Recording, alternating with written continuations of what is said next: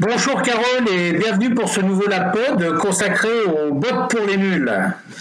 Bonjour Jean-Luc, c'est un plaisir de te retrouver aujourd'hui. Bon, euh, tu vas bien malgré le confinement? Ça va? Ma foi, ça va, le soleil brille et, euh, et, je continue à travailler sur les bottes et autres outils d'IA conversationnels, donc tout va bien. bon, alors aujourd'hui, euh, nous allons traiter d'une thématique un peu particulière, les bots pour les nuls. Ma première question, c'est euh, qu'est-ce qu'un bot, outre le fait que ce soit la contraction par euh, en fait, du terme euh, robot, en fait? Tout à fait, joli terme que celui d'Affairez. Euh, un bot ou un chatbot, certains disent bot, alors on peut varier justement euh, sur le degré d'ouverture de ce haut. Euh, c'est un outil d'abord qui va nous permettre de d'entrer en interaction en conversation par le biais d'un texte ou de notre voix avec euh, ce petit système pour obtenir une réponse. C'est un dialogueur, c'est un échange entre un locuteur humain et le système qui va permettre d'avoir des réponses. D'accord. Euh, on parle beaucoup de bots en ce moment, mais euh, est-ce qu'on parle toujours de la même chose lorsqu'on parle, euh, par exemple, d'un service d'abonnement automatisé à la météo euh, et, et d'un agent conversationnel qui nous renseigne sur la livraison d'un colis, par exemple? Mais comme tu viens de le souligner, il y a une petite euh, différence dans les termes utilisés et euh, ensuite dans les technos utilisés, c'est cette notion de conversation. Effectivement, euh, si je demande à un, un agent conversationnel qui n'en est pas un toujours de me donner la météo du jour, vous m'accorderez que l'interaction, elle est unidirectionnelle. C'est moi, locutrice humaine, qui va demander à un appareil de faire état, de faire une recherche et de me restituer le résultat de cette recherche, mais sans autre forme de procès. Alors que je peux avoir des interactions plus complexes qui sont assez proches de conversations parfois où euh, à mes interventions, à mes tours de parole s'en suivent des réponses du bot qui suscitent chez moi d'autres questions et bref, ainsi de suite, l'interaction avance pour résoudre le problème initial que j'avais posé. Très bien. Euh, souvent, euh, on entend parler de bots textuels, de bots visuels, de bots audio. Euh, quelle est euh, souvent la différence d'approche entre ces différents bots euh, Dans le détail, comment ça marche? Ouh, Vaste question. Alors, il faut bien imaginer, et c'est vraiment un point extrêmement important, qu'un chatbot, un dialogueur, un agent conversationnel, qu'on l'incarne ou pas dans un robot fait d'acier et de plomb, ou qu'on le mette sur la table de la cuisine, ou alors qu'on en reste à la simple interface sur le site internet, c'est d'abord et avant tout une chaîne de traitement faite de plusieurs briques et en fonction de la brique de départ, on va parler soit de voicebot, c'est-à-dire que l'entrée est vocale. Dans ce cas du voicebot, on peut avoir un voicebot direct, par exemple dans un musée, où je m'adresse à ma tablette, à mon petit robot avec le doux son de ma voix, qui va passer dans un système de reconnaissance de la parole pour ensuite donner du texte qui donnera lieu à ce moment-là à une recherche faite sur du traitement automatique du langage et là on sera vraiment à l'intérieur du bot.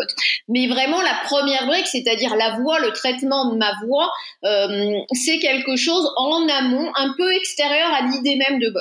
Et puis je parlais de voix, il y a aussi ma voix au téléphone et là on n'est plus dans le voice bot, on est dans le callbot.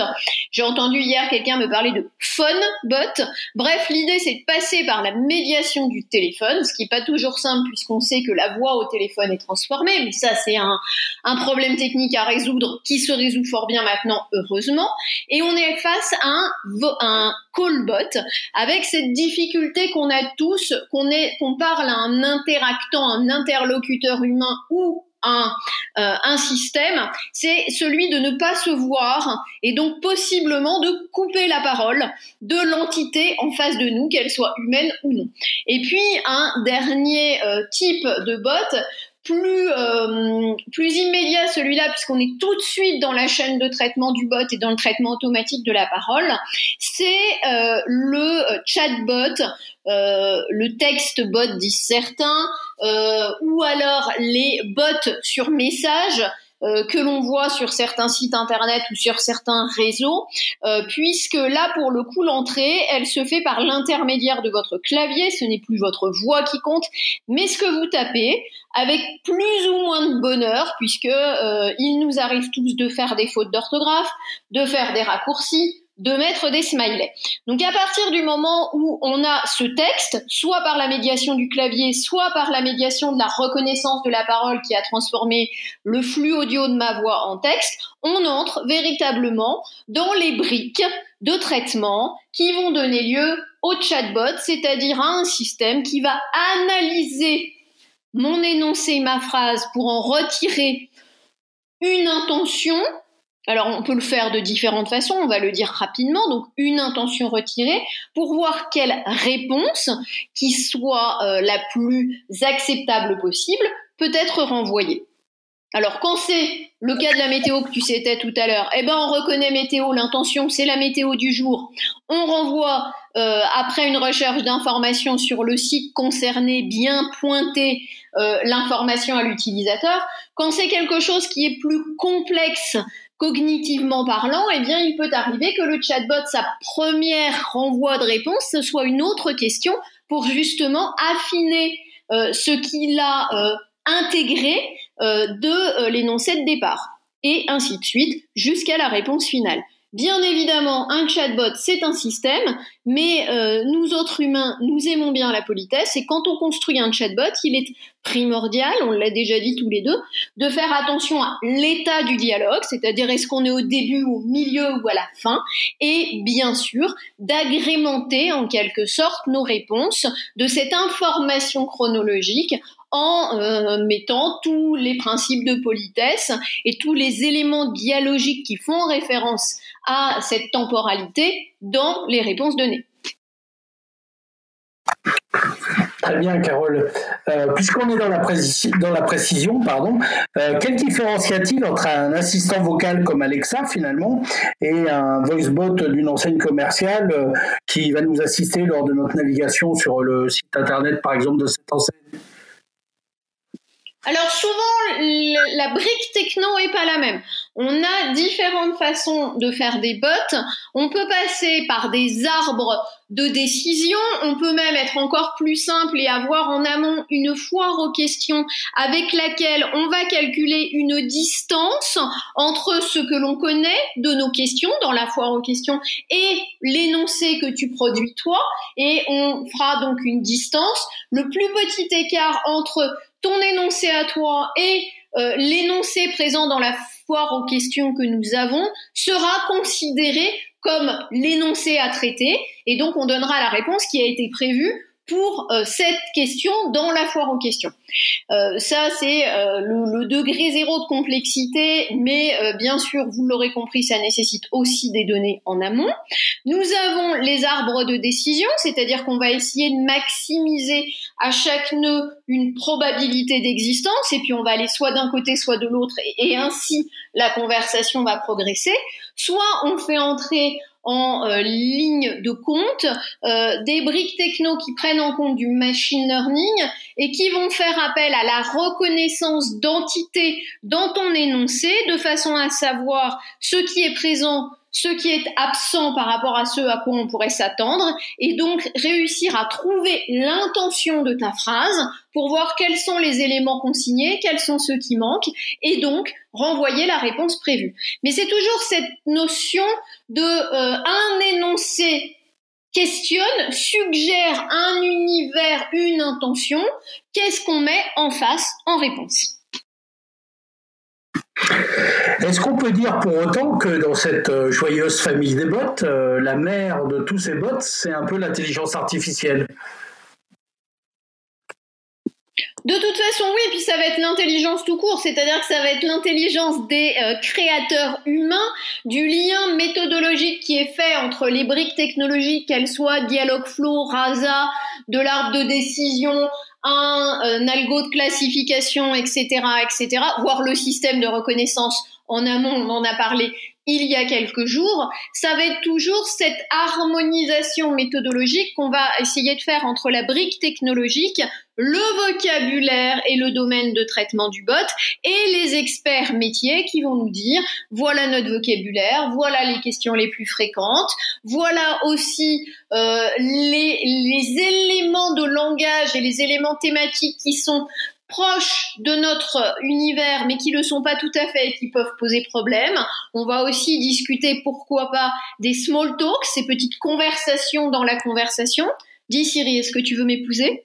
Euh, On va pouvoir ainsi faire le juste équilibre entre les besoins du cas d'usage, l'utilisateur, et puis les solutions technologiques à euh, notre portée, donc soit de décision si c'est vraiment très simple, pourquoi s'embêter quand ça fonctionne, soit du machine learning, convoquer RASA, convoquer euh, de la reconnaissance d'émotions, convoquer du NLP, pour réussir à offrir la meilleure détection pour donner la meilleure réponse. Du coup, euh, quand on est une société, euh, je dirais, qui veut créer un bot, par exemple, à qui on s'adresse aujourd'hui euh, On voit que c'est pas si simple, ça fait appel à des briques très différentes, il faut des compétences un peu diverses. comment est-ce qu'on, vers, quel acteur on se tourne? Comment est-ce qu'on procède? Est-ce que je peux répondre moi? Plaisanterie mise à part. Tu peux, tu peux. c'est utile. Mille merci. Plaisanterie mise à part, disais-je, on a euh, aujourd'hui des questions à se poser qui sont liées. Euh, on voit beaucoup des pourvoyeurs de bots dire montez votre bot en 10 minutes ou en 15 minutes ou en 45 minutes avec nous. C'est pas tant ce temps technique ou technologique qui compte à mon sens que réellement le cahier des charges en amont. Demain, je suis euh, une entreprise, je veux monter mon bot. Mon bot, il est à destination de qui? Mes, euh, mes collègues, mes, euh, mon entreprise et tous les membres de cette entreprise dans un bot interne avec des visées de ressources humaines ou est-ce qu'il est pour mes clients? Auquel cas, déjà, on a deux types de locuteurs. Est-ce que ce sont des questions extrêmement précises dans un domaine donné? Le juridique, euh, le euh, certains éléments de logistique, etc. Ou est-ce que c'est pour faire connaître l'entreprise, donc avec une espèce de d'arbre qui s'ouvre, de possibilités de connaissances à offrir à l'autre. C'est toutes ces questions et avant même de euh, définir la techno, réfléchissons, qu'est-ce qu'on met dans le cahier des charges, quel est le but, quels sont mes utilisateurs finaux, quel est le but de mon bot Une fois qu'on a ces deux points-là, eh bien derrière, on se dit, est-ce qu'on a envie, parce qu'on a les données, parce qu'on a une équipe un peu motivée, de le construire tout seul, auquel cas, ben, pourquoi pas mettre le nez dans des offres open source qui vont nous permettre de construire des choses, ça existe, ou est-ce qu'on a envie de se faire accompagner tant dans la récolte des données dont on va avoir besoin que dans la construction techno? Auquel cas, on peut regarder dans le paysage aujourd'hui, il y en a beaucoup, quels sont ceux qui vont m'offrir le meilleur rapport qualité-prix. Alors si j'ai un conseil à donner, d'une part, soyez vigilants sur ce qu'on fait des données. Donc là encore, on va reparler RGPD, bien évidemment. Et puis, d'autre part, quelles évaluations? Il a quelle réussite ce bot? Quand est-ce que je le revois pour encore l'améliorer? Ça, c'est vraiment deux questions que, que je conseillerais aux chefs d'entreprise. C'est regarder le cahier des charges ensemble. Et puis, une fois que vous avez déterminé, on le fait en interne ou on le fait en externe, eh bien, posez-vous la question des données et euh, de l'évaluation de ce bot. Alors merci euh, Carole, euh, ta réponse est très intéressante. Alors si tout à l'heure je disais que ça pouvait être très intéressant de, se faire accompagner par toi, c'est qu'effectivement peut-être est-il bon de se faire accompagner par des experts en linguistique, par des cogniticiens lorsqu'on travaille sur ce type de bot tout à fait, parce qu'il y, a une, dimension interlocution, c'est-à-dire discussion, ouverture à l'autre, interaction, dit-on aussi en linguistique, qui dit par essence qu'on va s'adresser à quelqu'un et que euh, en s'adressant à quelqu'un eh bien on veut euh, être compris euh, pouvoir véhiculer un certain nombre d'idées de concepts mais aussi parce que la conversation spontanée est faite aussi de de variations d'une tonalité je parle pas forcément d'émotion, mais déjà la tonalité, le persona du bot, euh, que doit-il être? Et, ça peut être justement très intéressant de se doter d'un ensemble de spécialistes et du langage, mais aussi euh, de la cognition et, de l'interaction pour faire euh, de ce bot une véritable expérience utilisateur, mais heureuse, pas ni complexe, ni démentiel au sens euh, euh, fantasmatique, fantasmagorique, mais vraiment offrir une expérience de qualité en se fondant sur ce qu'est l'utilisateur humain en face. Très bien. Euh, alors, une des questions qui, euh, je m'interpelle depuis quelque temps, c'est pourquoi les entreprises, en fait, regardent-elles avec autant d'attention, je dirais, ces bots et ce nouveau canal de communication, d'après toi? Alors d'une part parce qu'un bot c'est utilisable 24 heures sur 24, 7 jours sur 7, ça n'a pas le mauvais goût d'être mauvaise humeur euh, ou euh, d'être indisponible. Donc il y a une espèce de disponibilité permanente du bot sur le site internet, au téléphone de l'assureur qui permet d'avoir ce contact immédiatement avec l'utilisateur et de montrer qu'il n'est pas seul et qu'il y a une adresse à l'autre possible parce que même si cette adresse est médiatisée par l'outil, eh bien à un moment donné, on sait bien qu'il y aura euh, si nécessaire, l'humain derrière ou qu'au moins un humain a travaillé en amont et qu'on va avoir notre réponse. Donc cette disponibilité euh, non-stop est, ma foi, fort intéressante dans un monde où on a euh, tous des temps de vie différents. Alors c'est vrai qu'en ce moment, avec ces périodes de confinement, ça interroge beaucoup sur la façon dont on passe le temps, mais euh, cette nécessité d'avoir une réponse ici et maintenant qui est dans nos envies immédiates est bien comblée par les bots. Et puis elle permet de laisser du temps libre euh, pour des réponses complexes en donnant tout de suite et maintenant la réponse simple à l'utilisateur. Merci euh, Carole. Donc du coup, ça pose aussi la question de la relation entre un bot finalement et un, et un être humain et euh, du partage, je dirais quelque part des, euh, des réponses qu'ils ont à opérer ou du questionnement. Ou, voilà. Donc, euh, d'après toi, euh, quelle est, quelle est je dirais, cette, la nature de cette relation? Mais tout dépend de, ce qu'on cherche à faire comme bot. Quand c'est un bot tout simple, l'interaction est simplifiée parce que euh, elle est juste le signe d'un accompagnement de l'humain pour des démarches administratives très simples, ça reste des réponses au tac au tac et quelque chose d'assez bref. Quand on est sur un bot qui va euh, expliquer, donner davantage euh, de d'explications, donner davantage de profondeur euh, aux réponses données, eh bien effectivement, on est sur quelque chose de plus complexe. Souvent, on commence avec un bot, on finit avec un humain. Comme ça, le bot a récupéré une substantifique moelle d'informations euh, liées à quelques euh, euh, points importants de l'expression du problème. Et puis après, c'est l'humain qui prend la suite parce qu'il est le seul capable, cognitivement, intellectuellement parlant, de faire quelque chose. Je rappelle qu'un bot, c'est un outil. Par défaut, c'est étroit et ça n'a pas d'intelligence. Donc il y a vraiment ce, ce côté, c'est un outil adjuvant, c'est un outil qui vient permettre une première interaction, mais qui n'a pas vocation à résoudre tous les problèmes du monde. C'est un, un bot, ça n'est pas un palliatif, c'est un outil qui doit permettre d'avancer plus vite, mieux et avec plus de granularité. Euh, très bien. Euh, par rapport, euh, je dirais, à, la mise en place de ces bots, se pose souvent la question du respect de la vie privée dans tout ça. J'ai peut-être pas forcément envie de confier à un bot des informations personnelles, par exemple. Et c'est ce qu'on disait tout à l'heure, le traitement de la donnée personnelle est importante, ne serait-ce que sa définition est importante puisque euh, ce n'est pas simplement mon nom et prénom euh, qui est une donnée personnelle, le timbre de ma voix est une donnée personnelle et il faut travailler sur tous ces éléments. Mon numéro de carte bancaire est une donnée personnelle, par exemple. Et, et donc il y a cette nécessité d'anonymat autour des données personnelles, c'est-à-dire qu'on règle le problème de l'individu dans cette interaction à un instant T mais les données euh, sont euh, anonymisées si on a besoin de les utiliser euh, et on doit surtout, et ce, ce mot est important, ce vocable est important, recueillir le consentement de l'utilisateur, un consentement éclairé. On est loin du qui ne dit mot consent qu'on entendait quand j'étais gamine.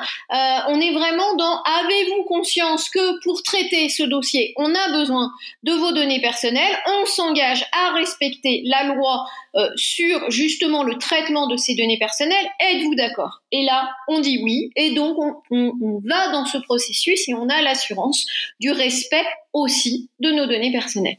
Et plus généralement, le traitement des données doit toujours être fait qu'elle soit personnelle ou non, avec énormément bien sûr d'élégance et de raison gardée euh, dans euh, les euh, dans les chatbots et c'est une des raisons pour lesquelles il faut être vigilant sur les technos utilisés, les temps de conservation des données, les modalités d'adaptation et d'évaluation. Merci Carole. Plus je t'entends et plus je me dis est-ce que les bots ne sont pas les applications de demain finalement? Ah ça serait génial. Moi personnellement, on, me connaît ici euh, je suis vraiment partisan du vocal, c'est-à-dire de la possibilité d'utiliser ma voix parce que et, mon rapport à la parole parce que euh, ça me permet euh, d'être dans de la fluidité. parler, c'est quelque chose qu'on fait tous. Alors moi, peut-être plus que d'autres, peut-être, mais cette volonté de s'exprimer avec son langage, sa langue et ses habitudes nous permettent une fluidité et, et l'obligation et la non-obligation, pardon, de, d'être libre quoi. En, gros, on peut faire euh, comme on veut et on n'est pas obligé de passer par la médiation d'un écrit qui nous est pénible.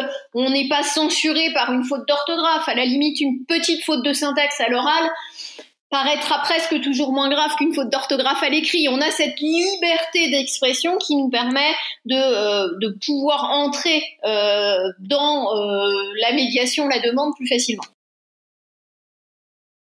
Eh bien, merci beaucoup, Carole. C'est toujours un plaisir de converser avec toi. Et puis, à très bientôt pour un prochain pod.